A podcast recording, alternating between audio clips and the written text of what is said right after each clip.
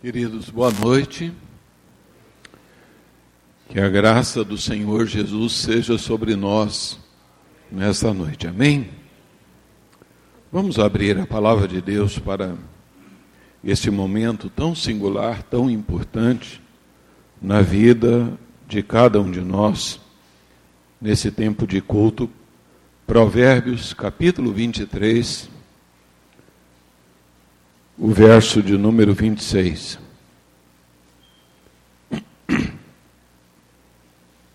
Provérbios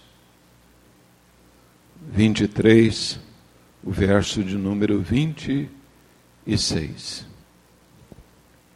Eu quero convidá-los a que leiamos juntos essa pequena porção da palavra de Deus e quero convidá-lo a que é, no exame das Escrituras, que você esteja aí folheando a palavra de Deus, que você esteja conferindo a palavra de Deus para é, um aproveitamento maior daquilo que Deus tem para o nosso coração.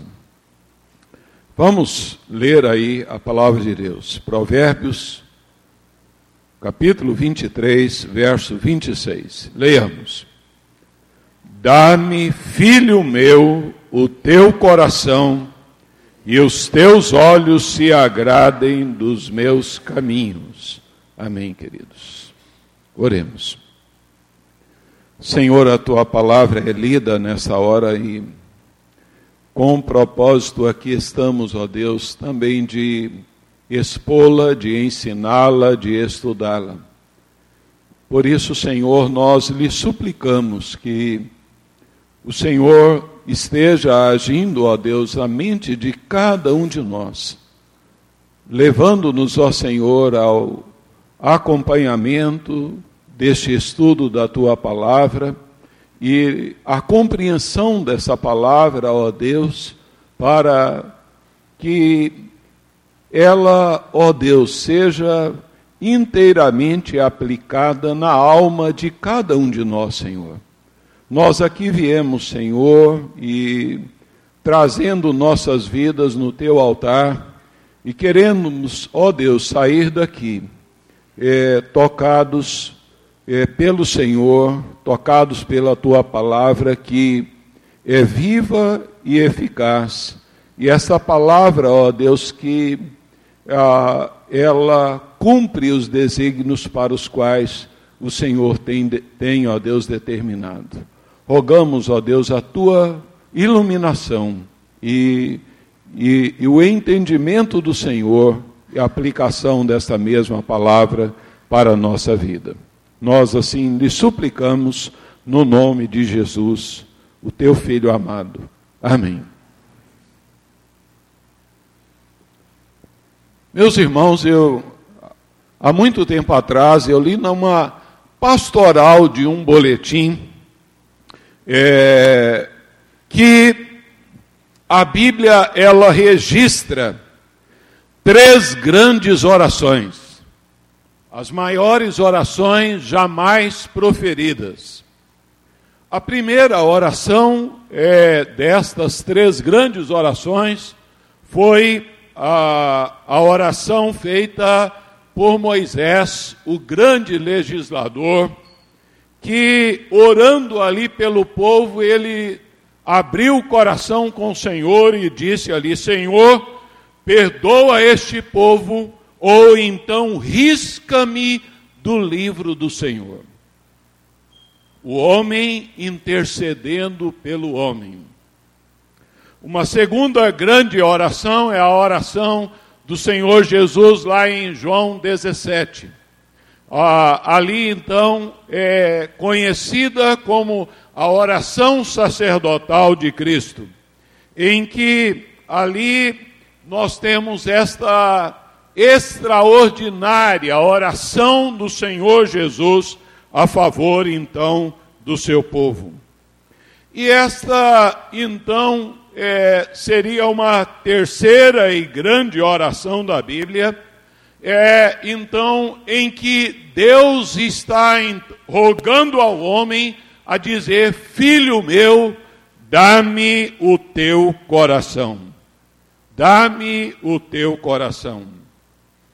Esta é então uma palavra que, antes de tudo, ela é direcionada aos filhos. Ela não é uma palavra direcionada a qualquer um. Ela não é uma palavra direcionada ao ímpio impenitente que, na verdade, está morto nos seus delitos e pecados e ele não pode ouvir então a voz de Deus, a menos que Deus lhe abra ali o coração. Esta é então uma oração que Deus dirige aos seus filhos. Deus dirige a mim, Deus dirige a você, meu irmão. É, é Deus quem nos fala, filho meu, dá-me o teu coração. Nós sabemos pela palavra de Deus que nos tornamos filhos. Pela misericórdia de Deus, nos tornamos filhos pela graça da adoção. O apóstolo João declara: Todos quantos o receberam, deu-lhes o poder de serem feitos filhos de Deus, a saber, aos que creram no seu nome. E também, então, esta é, adoção é, ela se dá pelo fato de termos sido comprados por preço. O apóstolo Pedro, ele escrevendo na primeira carta, capítulo 1, versos 18 e 19, ele diz: Sabendo primeiramente isto, é, que não foi mediante coisas corruptíveis, como prata ou ouro, que fostes resgatados do fútil procedimento que vossos pais os legaram, mas pelo precioso sangue de Cordeiro, sem defeito e sem mácula, o sangue de Cristo. Fomos comprados por preço. Né? E daí o apóstolo Paulo diz é, que fostes comprados por preço, agora, pois, glorificai a Deus no vosso corpo. Nós falamos e ouvimos muito em falar então acerca de entregar o coração, de entregar o controle da nossa vida a, ao Senhor Jesus e o fazemos assim parcialmente.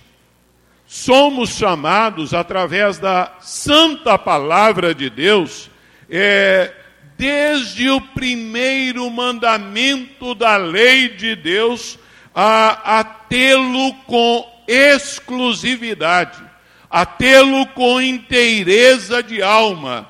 Deus nos diz lá no primeiro mandamento do Decálogo: não terás outros deuses diante de mim. Não terás. Em Deuteronômio 6, versos 4 e 5, é, nós temos a palavra de Deus a cada um de nós. Ouve Israel, o Senhor nosso Deus é o único Senhor. Amarás, pois, ao Senhor teu Deus de todo o teu coração de toda a tua alma, de toda a tua força.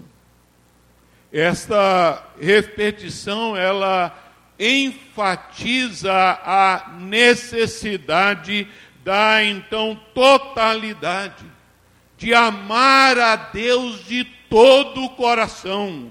É, esta é a forma, o modo então como Deus quer ser amado, é o jeito de Deus, ele quer, Ele exige dos seus filhos, Ele requer de cada um de nós um amor integral, uma devoção total e perfeita, exclusiva a Ele. São expressos assim, então, nessas porções da palavra de Deus, o princípio da exclusividade, da plenitude, da inteireza. É, nós podemos entender então isso num comparativo, né? O homem, é, o marido pode ah, ter ali a sua esposa casado, casado no civil, casado então no religioso, ter então ali o documento então registrado no cartório, conviver diariamente com a esposa, almoçar, jantar juntos, dormir juntos, mas o seu coração pode talvez estar longe dela. De igual modo, em nossa relação com Deus, nós podemos também caminhar na, na direção de cultuar a Deus, ler a Bíblia, cantar no coral, pregar, mas até o, o nosso coração também pode estar longe do Senhor. Eu creio que os irmãos estão lembrados da palavra que o Senhor Jesus dirige ali à igreja de Éfeso, em Apocalipse, capítulo 2. Abram lá, por favor. Apocalipse, capítulo 2, versos 1 a, 5. Quando ali então o Senhor Jesus dirigindo a esta igreja, ele diz: Olha, Apocalipse 2 diz o seguinte: Ao anjo da igreja em Éfeso escreve Escreve estas coisas, diz aquele que conserva na mão direita os sete estrelas e que anda no meio dos sete candeeiros de ouro. Conheço as tuas obras, igreja de Éfeso, tanto o teu labor como a tua perseverança, e que não podes suportar homens maus. E que puseste à prova os que a si mesmos se declaram apóstolos e não são, e os achastes mentirosos, e tem perseverança, suportastes provas por causa do meu nome, e não te deixastes esmorecer. Tenho, porém, contra ti que abandonaste o teu primeiro amor. Queridos, a igreja de Éfeso é uma igreja grandemente elogiada pela perseverança, pela fidelidade, por uma igreja então que é, não aceita então homens maus, que ali então suportou perseverantemente perseguições por causa do nome de Jesus mas havia um descontentamento no coração de Deus.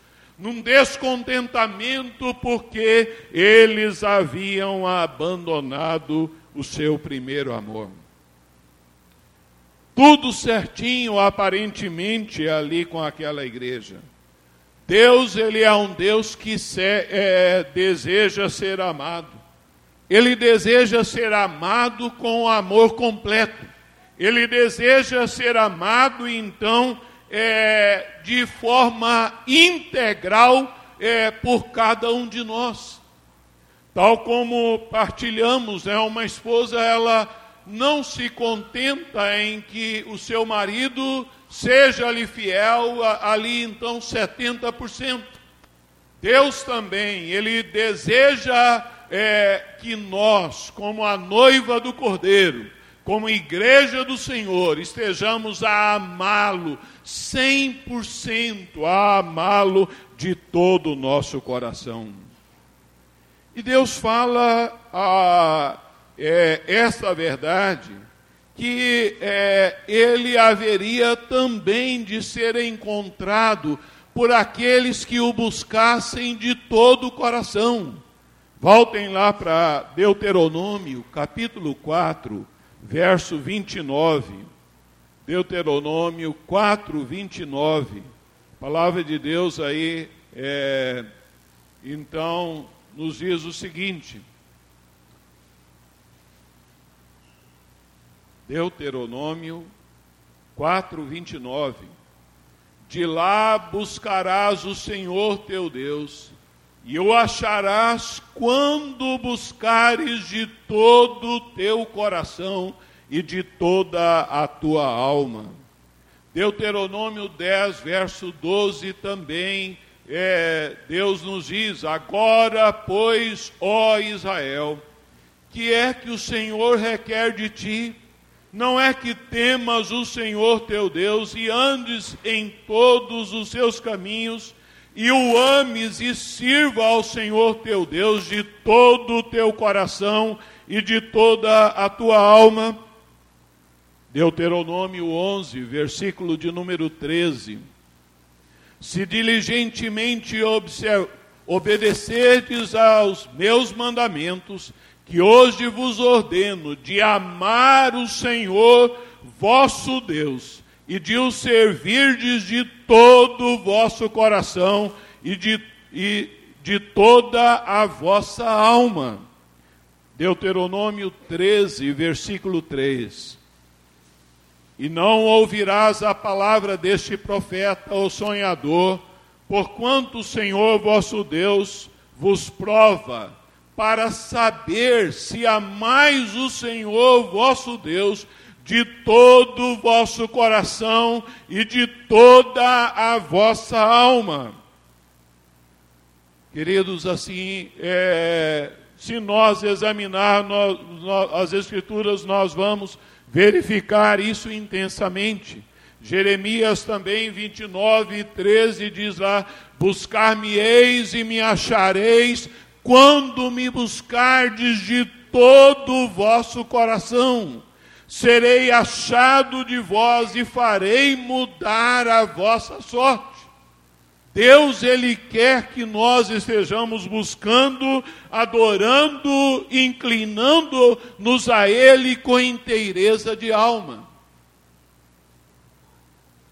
Na palavra, então, que nós recebemos hoje para o boletim, palavra essa então a degustada no Gil lá então no meio da semana nós fomos desafiados para estarmos estabelecendo uma agenda de santidade, de então termos a Deus no controle das nossas vidas em todas as coisas, de estarmos buscando glorificar e honrar a Deus com todo o nosso coração.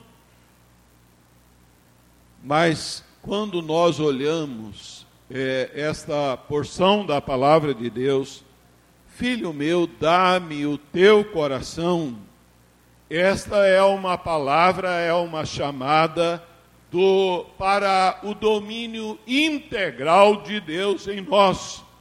É, em que Deus ele está então a nos dizer: dá-me, entrega-me, ó Deus, filho, oferece-me é, é, num ato de espontaneidade, num ato de amor, num ato de prazer.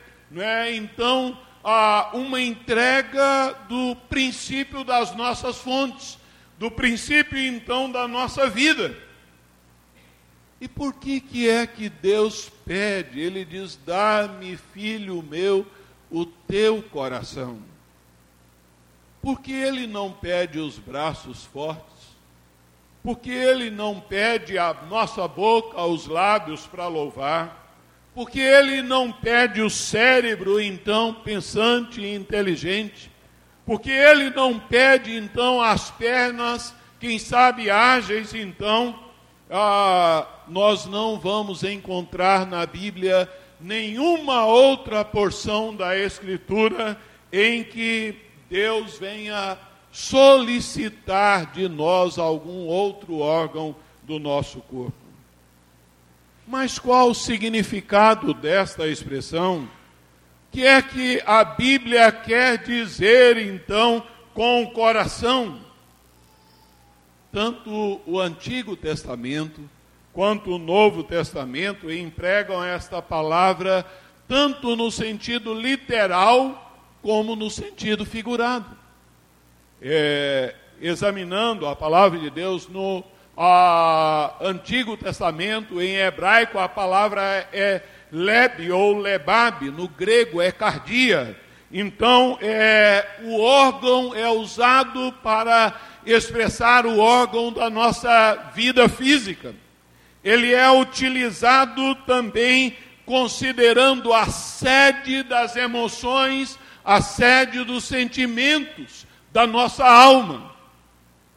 Assim, então, é que, em geral, a Bíblia ela está a descrever de uma forma assim maravilhosa o nosso coração como a natureza íntima das pessoas, né? aquilo que eu e você somos na totalidade, né?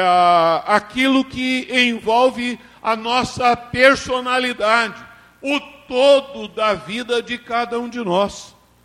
É? A palavra de Deus nos diz lá no segundo livro dos Reis, capítulo 20, verso 3, né, na oração lá do rei Ezequias, ao saber então da palavra profética que ele haveria de morrer, ele ora ao Senhor e no meio da sua oração ele diz lá: Senhor, andei diante de ti com fidelidade e com inteireza de coração e fiz o que era reto ao Senhor e fiz o que era reto ao Senhor. Eu andei, andei com inte, a inteireza de coração. Queridos, ah, mas por que dar o coração a Deus? Nós podemos dizer que nós devemos dar o nosso coração a Deus, porque é a área que expressa tudo o que nós somos, expressa todo o nosso ser. O coração é a área de maior relevância diante de Deus. Uma passagem esclarecedora, então, nessa direção, é o primeiro livro de Samuel, quando ali o profeta é chamado por Deus e Deus o direciona para ele ir na casa de um homem chamado Jessé. E ali então para ungir ali um dos filhos. Quando então a, a, ali Samuel chega na casa de Jessé e ele se encanta com jovens altos, fortes, ali bonitos, e Deus fala para Samuel ali uma palavra muito importante, que é, Deus diz: Porém, o Senhor disse a Samuel: Não atentes para a sua aparência, nem para a sua altura, porque eu rejeitei. Porque o Senhor não vê como homem. O homem vê o exterior, porém o Senhor o coração. O padrão de Deus é diferente do padrão dos critérios humanos. Ah, Deus estava ali escolhendo então alguém ah, que é segundo o coração. Deus havia feito a leitura do coração de Davi para então substituir o desobediente Saul. Ah, assim, queridos, nós podemos entender que o foco ah, do olhar de Deus é para o coração. É, Deus olha e, a, e ele considera o coração do homem. Antes ali da visita é, a, de Samuel ali a Jessé, Deus havia dito através de Samuel ao rei é, Saul, dizendo: Já agora não subsistirá o teu reino. O Senhor buscou para si um homem que lhe agrada. O Senhor buscou para si um homem que lhe agrada. Saul foi é, rejeitado porque ele desobedeceu, ele descumpriu a palavra do Senhor. Um homem que lhe agrada, um homem segundo o coração de Deus, um homem comprometido com a, a palavra de Deus, em obedecer à voz de Deus. É assim então que Deus vê ali a vida de Davi. Deus vê o coração do homem. Ah, Davi era um homem segundo o coração de Deus. Queridos, o coração nosso, ele é a, a pedra de toque ele é o ponto de contato do homem com Deus. Deus ele não vê as aparências. Deus ele não atenta para a vitrine, para então o exterior de cada um de nós. Foi assim com o Senhor Jesus. Nos dias do Senhor Jesus, os religiosos do seu tempo, ah, os fariseus, escribas, eram tidos ali então ah, pela grande população como pessoas altamente espirituais. Mas o Senhor que lia o coração deles, os chamou então de uma forma muito dura de sepulcros caiados. Sim, queridos, porque na verdade o Senhor Jesus ele vê o coração.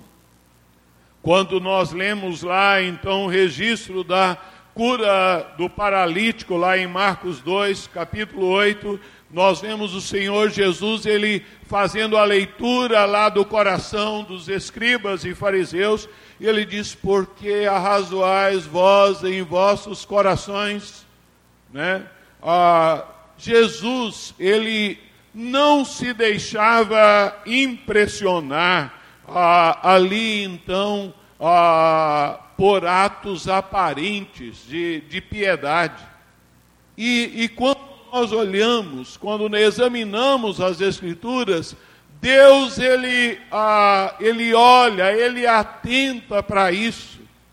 Quando o profeta Isaías, no capítulo 1, ali então, Deus dá uma palavra dura dizendo, é, em que Deus diz ali, de que me serve a mim a, a multidão dos vossos sacrifícios? Quem vos requereu só pisardes nos meus atos? Mas se os irmãos olharem para Isaías capítulo 1, verso 5, nos diz ali as Escrituras que o coração do povo estava enfermo. O coração do povo está enfermo tal comportamento ó, de apenas é, expressar então algo exterior, é, algo então um ritual religioso é comparável na Bíblia como a, o amor de carpideiras, de mulheres então mercenárias que acompanhavam funerais para chorarem ali então pela vida de outras pessoas. Deus ele vê a motivação. Deus ele faz a leitura do nosso interior. E o nosso coração, ele toca o coração de Deus, dando-lhe alegria ou tristeza. Move o coração de Deus a ponto então de Deus comentar a nosso respeito no mundo espiritual. Quando lemos lá no livro de Jó, né? As Escrituras nos dizem que a Satanás apareceu ali ao Senhor e ele diz: Olha, tem visto lá na terra meu servo Jó, porque ninguém há semelhante a ele, homem íntegro, reto, temente a Deus e que se desvia do mal. Apocalipse 2, 23, a palavra de Deus nos diz: eu sou aquele que sonda a mente e os corações. Em Romanos 8, 27, ao falar da oração, Paulo diz: Olha, a, aquele que sonda os corações. É por isso que Mateus 5, 8, quando o Senhor Jesus trata das bem-aventuranças, ele diz também: Bem-aventurados os limpos de coração e diz a bênção, porque eles verão a Deus. Por que dar a Deus o nosso coração? Por ser também o centro do comando das atitudes boas ou más que nós manifestamos. O nosso coração é uma espécie de casa branca americana, é o planalto, é daqui então que fluem as decisões ah, que envolvem, que agregam a gestão aí das nossas emoções. Nossos sentimentos negativos ou positivos, então, fluem do coração. Né? É nesse contexto que surge aí a alegria, a tristeza, a coragem, o ânimo, a covardia, o ódio, a ira. Então o riso flui do coração. Negativamente nós administramos e gerimos esses sentimentos que fluem do coração, né, biblicamente, atendendo aquilo que a palavra do Senhor diz: fazei morrer a vossa natureza terrena, a ira, maldade, mentira, maledicência, impureza, obras da carne, avareza. Isso é então algo que é, é gerido pelo coração. Negativamente, nós então, do coração, há um comando para então fazer morrer essas atitudes ali, então, negativas. Positivamente, nós também administramos sentimentos que então trazem benefício para a nossa alma que a, as Escrituras diz, olha, revestindo-nos de bondade, de humildade, de mansidão, perdoando-vos uns aos outros, tomai toda a armadura de Deus, revesti-vos então do alto, das coisas lá do alto. Mas o nosso coração, além de gerir então a, a questão que envolve as nossas emoções, é do nosso coração, então, que a, agrega a gestão a, da vontade. Né? A vontade, ela tem origem no coração. A palavra de Deus nos diz que Salomão, referindo ao seu pai Davi, diz lá: Davi, meu pai, propusera em seu coração edificar uma casa ao nome do Senhor, o Deus de Israel. Ele então propusera lá no seu coração. E é, nessa mesma direção, amados, é que nós temos a instrução bíblica, então, que envolve o ofertório a Deus que Paulo nos diz: olha, cada um contribua segundo tiver proposto no coração, não com tristeza, nem por necessidade, porque Deus ama a quem dá com alegria. É, é aquilo que tiver determinado lá do coração é algo que flui então uma é, decisão da vontade. O centro da vontade pode ser entendido como centro das decisões que apela para nossa responsabilidade. Daí também Salomão, ele diz lá em Provérbios 4, 23, sobre tudo que se deve guardar, guarda o teu coração, porque dele procedem então as fontes da vida. Nós temos então vários exemplos nas Escrituras. O profeta Jeremias, ele é, declarou dizendo lá, Jeremias 17, 9: Enganoso é o coração mais do que todas as coisas, e desesperadamente corrupto, quem o conhecerá? Jesus fala da intenção impura que procede no coração. Jesus diz: qualquer que olhar para uma mulher com intenção impura no coração, já adulterou com ela. O pecado, então, ele é a, a intenção lá do coração equivale à ação, porque a leitura de Deus é a leitura do coração.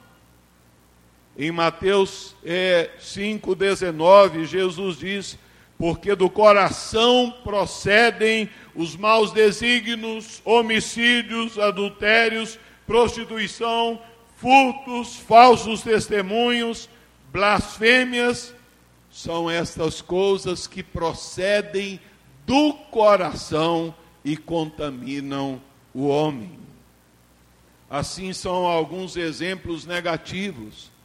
Mas a palavra de Deus nos traz outros exemplos positivos é, do, do coração no comando da nossa vontade.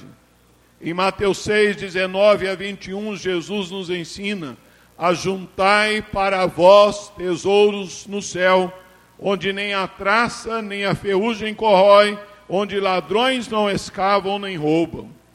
Porque onde está o teu tesouro, aí estará também o teu coração.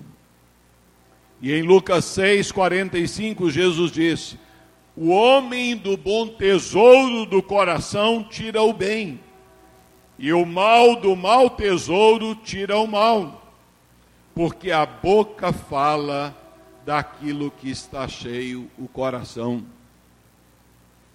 De modo que nós somos chamados a a entregarmos então, a oferecermos ao Senhor a, o nosso coração, é, porque Ele expressa tudo que nós somos.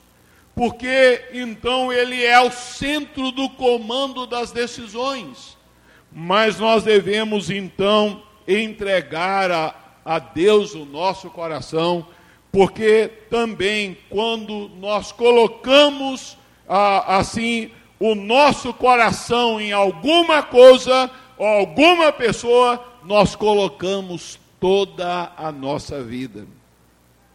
Colocamos os nossos esforços, colocamos a nossa coragem, colocamos os nossos pensamentos, colocamos o nosso tempo, colocamos o nosso dinheiro, nosso suor, nosso sangue, nosso amor quando damos a Deus o nosso coração, nós estamos dando a Ele o nosso maior tesouro. Eu creio que, especialmente os homens, já ouviram aquela expressão, né, no meio de futebol tal. Ah, tem que colocar o coração na ponta da chuteira, né? Quando alguém, então, referindo a, a dar, então, a se empenhar por alguma coisa é, no campo ah, esportivo. Agora, quando nós entregamos a Deus o nosso coração, nós vamos dar tudo de nós. O grande reformador Martinho Lutero, ele disse o seguinte, que Deus, ah, o Deus de um homem é aquilo que ele ama. O Deus de um homem é aquilo que ele ama profeta Samuel disse ao povo de Deus: servi ao Senhor de todo o coração, tão somente serviu fielmente de todo o vosso coração. Meu irmão, minha irmã, o que é que você tem de mais precioso, de maior valor para a sua vida? É o seu carro, a sua casa, fazenda, o que você tem de maior valor, é, de mais precioso, é a sua vida. É a sua vida. O apóstolo Paulo ele diz: Em nada eu considero a minha vida preciosa para mim mesmo. Em 1 Coríntios 12, 15, ele diz: Olha, de boa vontade me gastarei e me deixarei gastar então pela obra de Deus. Deus pede o nosso coração, porque se Ele tiver o nosso coração, Ele terá tudo de nós, Ele terá tudo de mim, terá tudo de você, terá o nosso dinheiro com liberalidade, terá então o nosso trabalho para o reino dEle com alegria. Terá então luta por santidade da nossa parte. Terá então prazer em falar de Jesus aos perdidos. Terá então a disposição em zelar por uma família que agrade ao Senhor.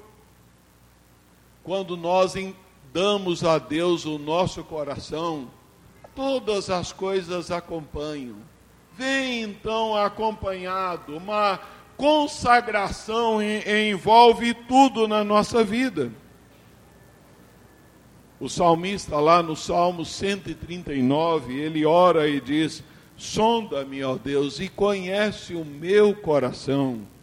Vê se há em mim algum caminho mau e guia-me pelo caminho eterno. Nós estamos é, nos conduzindo, nós estamos conduzindo a nossa vida pelo caminho eterno. Diante do questionamento de Deus, filho meu, dá-me o teu coração. Que resposta você tem para Deus? Qual é a, a sua resposta ao Senhor? Um grande símbolo de Calvino é, divulgado pelos reformadores, e então é, é o, o, o, de um coração é, colocado numa, na palma de uma mão, em que Calvino ele é, expressou uma frase então maravilhosa que ele diz: Meu coração te ofereço, Senhor, pronto e sincero. Meu coração te ofereço, Senhor, pronto e sincero. Analisando a nossa vida, o nosso dia a dia, nosso coração está nas mãos do Senhor. Quando nós lembramos que o primeiro mandamento, que Jesus resumiu o primeiro mandamento da lei, é amarás ao Senhor teu Deus de todo o teu coração, de toda a tua alma, de toda a tua força, amarás ao Senhor teu Deus. Dá-me, filho meu, o teu coração. Em Mateus 15, versos 7 e 8, o Senhor Jesus, referindo lá ao profeta Isaías, ele diz assim o seguinte: Este povo honra-me com os lábios, mas o seu coração está longe de mim. Este povo honra-me com os lábios, mas o seu coração está longe de mim. Queridos, eu fico a questionar a minha vida nesta direção. Será que Jesus faz essa leitura da minha vida dessa forma? Será que eu, Gilberto, tenho honrado ao Senhor só de lábios? O meu coração está no Senhor? Você parou para analisar a sua vida? Será que o Senhor Jesus, Ele diria da minha vida, de cada um de nós, que nós somos também assim, semelhante aos dias de Isaías.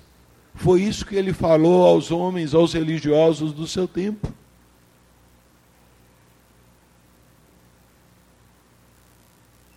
De modo que é, nós devemos entender que no arroz e feijão do nosso dia a dia, ah, nós devemos entregar a Deus o nosso coração honrá-lo de todo o nosso coração.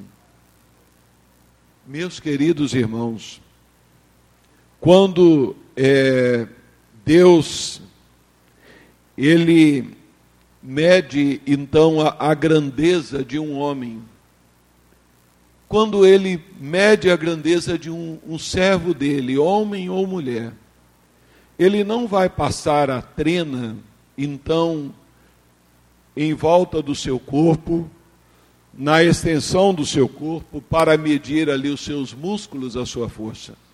Ele não vai passar a trena no bolso para medir a quantidade, então, é, de bens, de coisas que ele tem para ofertar ali a ele. Ele não vai passar em torno da cabeça para medir ali, então, a sua cultura ou medir ali a sua inteligência mas o Senhor vai passar a trina em volta do nosso coração para ver e para medir se o nosso coração é agradável ali a Ele. é hora então de nós atentarmos é, a esta a palavra desafiadora de Deus. Filho meu, dá-me o teu coração. É isto que é, o Senhor nos diz. E como resultado, os teus olhos se agradarão dos meus caminhos. Que assim seja a nossa postura diante do Senhor e que é, estejamos ah, com o nosso coração é, entregues nas mãos do Senhor. Vamos curvar nossas cabeças e orarmos ao Senhor. Deus querido, nós aqui estamos, ó Deus, diante de Ti. Após essa reflexão, ó Deus, na Tua palavra, quanto aquilo que o Senhor requer do homem, ó Deus, daqueles que te amam, dos teus filhos, ó Deus, do teu povo. O Senhor que exige de nós, filho meu, dá-me o teu coração. Pai, nós lhe pedimos, Senhor, que o Espírito Santo trabalhe na, na vida de cada um de nós, na vida pessoal de cada um de nós, ó Deus, levando-nos a um reexame da nossa vida, para ver até que ponto, de fato, nós estamos amando o Senhor de, de todo o coração. Nós, ó Deus, o temos é, como Deus único e, e completo, ó Deus, na nossa vida, Senhor. Tenha misericórdia, ó Deus, abençoe, ó Pai, para que a tua igreja esteja na tua presença ah, adorando-te, ó Deus, não apenas de lábios, mas adorando ao Senhor de todo o coração. Assim é o que lhe pedimos, no nome de Jesus. Amém.